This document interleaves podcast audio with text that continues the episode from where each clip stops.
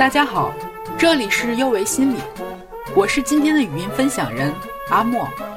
今天我和大家聊一个平常又特别的早上。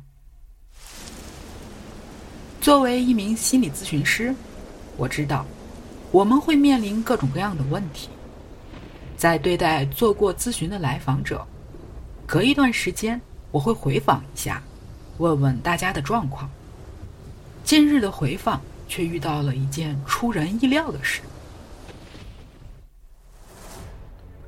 一位已经很久没联系过的来访者，在回访中说，自己的状况不大好。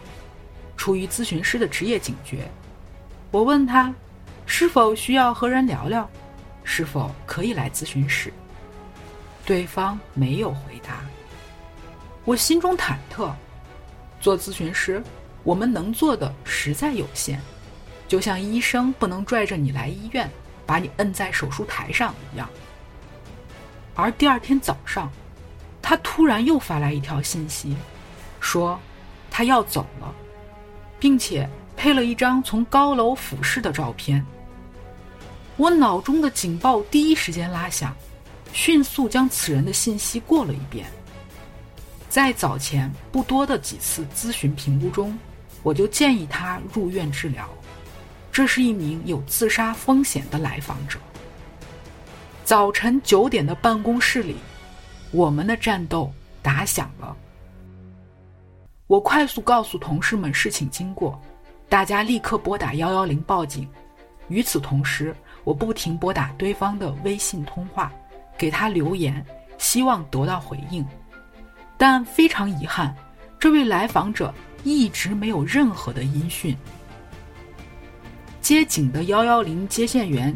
要求我提供来访者的信息，我查了之前存的记录，因为对方是成年人，并且他的到访是不固定的几次，最后一次来访的时间在三月二十六日，已经过去四个月了，能找到的信息实在有限，没有电话，没有住址，没有紧急联系人。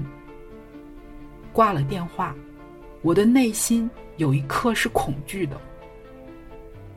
是的，是的，你是心理咨询师，但你也是一个人，你会害怕、担心、茫然，甚至希望这只是一个蹩脚的恶作剧。但是，你是心理咨询师，你不能当做没有看到、没有发生。我和同事们一起在这唯一一张照片上找能用的信息，依然毫无所获。很快。我们就接到警察打过来的电话，一次次的与我们确认各种信息、可能的地址、定位。希望和恐惧同在。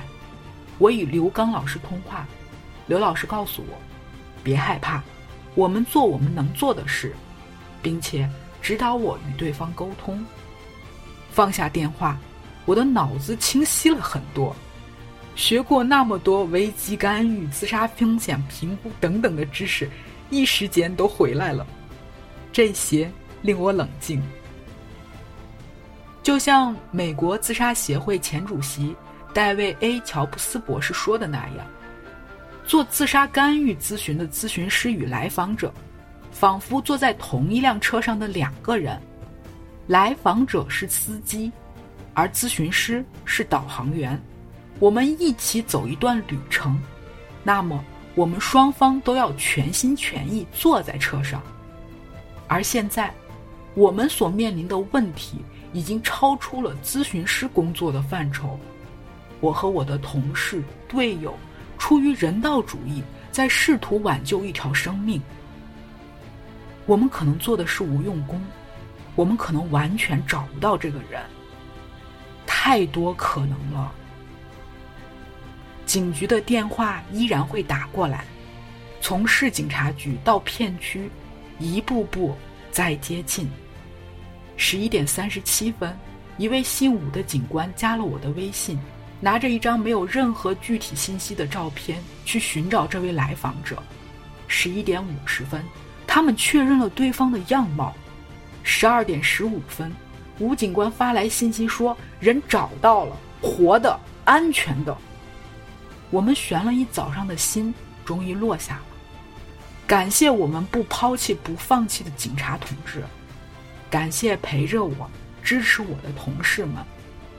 虽然这是一个猝不及防的开始，但结果是美好的。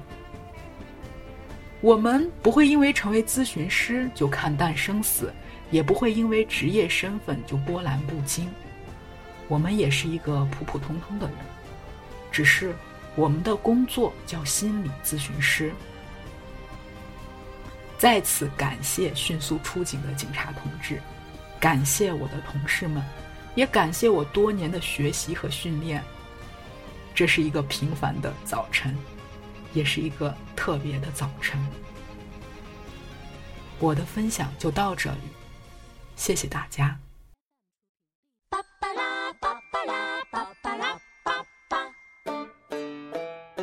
这里是幼为心理，我是阿莫。也是心理咨询师张倩。虽然我们只是心理学界的一棵小树苗，但是我们努力做到我们的最好，用真诚的态度、客观专业的方式，向每一位愿意关注我们的人分享一切你想知道，而我们又恰巧了解的心理学知识。请记得，不管你在哪里，世界和我陪伴着你。我们下次见。